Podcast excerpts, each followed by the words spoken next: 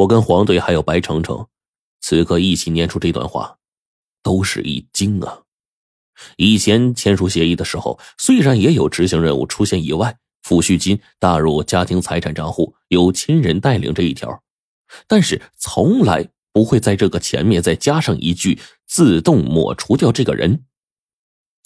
这是什么意思呢？我愣了一下，随后问起了黄队还有白程程，然而大家似乎都不明白这句话的意思。到了这里，龙王爷终于解释起来说。以往执行任务失败，这个人死了，但是这个世界上还会有他存留的痕迹。但是这次的事情已经上升到了国家级机密问题，甚至比三 S 级机密档案性质更加严重。出于某种原因，一旦你们执行失败，你们的户籍、你们存在过的一切档案证明将会被直接清零。从此以后，就意味着，这世上就不会有你这样一个人。就算办葬礼的时候，你的父母也拿不到你的相关的葬礼证明。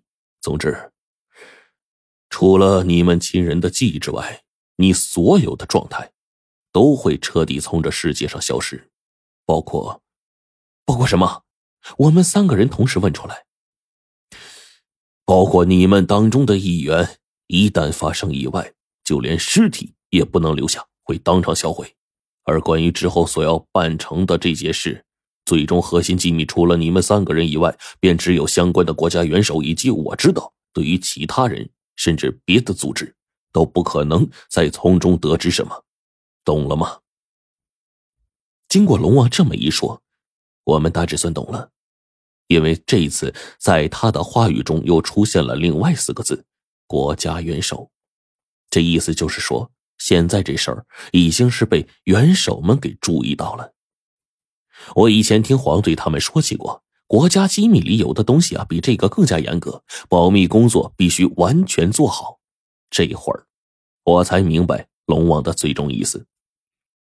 然而最后时刻，我们三个还是毅然决然的在上面签了字，最后递给龙王，他又仔细看了一遍。确认无误之后，满意的点了点头。锁龙台的事情，在今年这一年当中，引起了高层的注意，而到了现在，整件事情的性质更是让元首得知了。现在的事情，你们记住，你们的联络人只会是我，你们对我负责，我将会对元首领导们负责。一旦你们出现问题，那么这次行动。将会被抹去。等到龙王说完，我整个人简直是愣住了，心说：这究竟是个什么行动啊？到了现在，怎么还越来越让人看不懂呢？而终于在这个时候，龙王开始说起了他现在知道的事情。元首的命令下达，半年时间，各个组织、各个地方资料馆全都被动员。甚至这一次动用的人力更加庞大，就连华北、西南这些组织，也连自己的档案库全都打开，为我们提供相关线索。所以，这次事情的结果，你们可以预见。龙王这番话之后，终于开始进入了正题。我先从最初你们知道的内容说起，就从你们所熟悉的人开始说吧，罗晨。你的师傅胡老道，大名胡不传，组织上除了之前那几次调查报告之外，是一无所知的。然而这一次的全国范围内查找，终于让我们发现了一丝蛛丝马迹。一听是我师傅胡老道的消息，我当即是又惊又喜啊！无论别的啊，先听听再说。我当即就问龙王：“这这个我师傅究竟怎么样？他真的活了两百多岁？又真的是在上世纪三十年代？”被南京方面抓到枪决的那个，不是这这个龙王，我现在很想知道。民国年间，你的师傅胡不传做过土匪头子，这件事情我之前跟你说过。可是呢，根据我们这一次资料的汇总，发现你师傅胡不传早在道光年间就开始出现，也是做义道，当着山大王。大街路过的富商劫富济贫。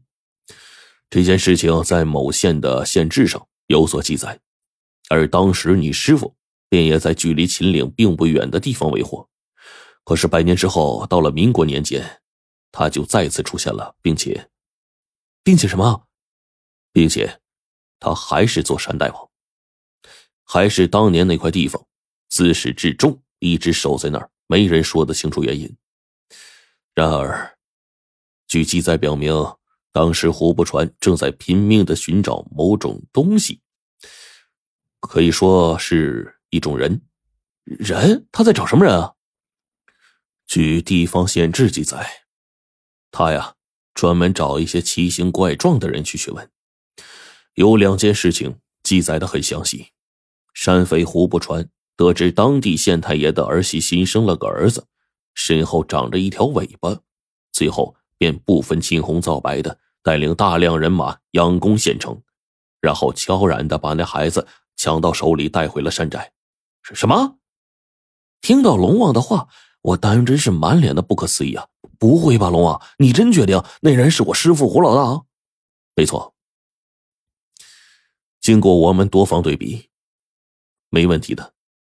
但是，胡不传在将孩子劫走了两天之后又还了回来，并且这孩子没有任何损伤。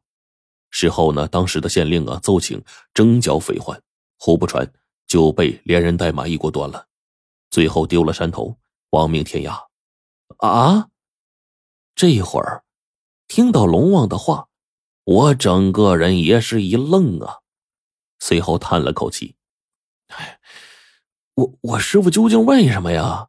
怎么干这么离谱的事儿啊？难道是他一时想不开，还是说……”有什么迫不得已的苦衷？谁知道？这时候，龙王却又摇了摇头说：“你师傅的苦衷我不知道，毕竟啊，距离当初的时代已经过了两百多年。只是这种事情并非第一次出现。当时流传在西北地区有一个传说，便是有关于妖道偷童子的传闻。”说的就是胡老道见到畸形长相的怪人，尤其是孩子，他就会想办法的百般接近。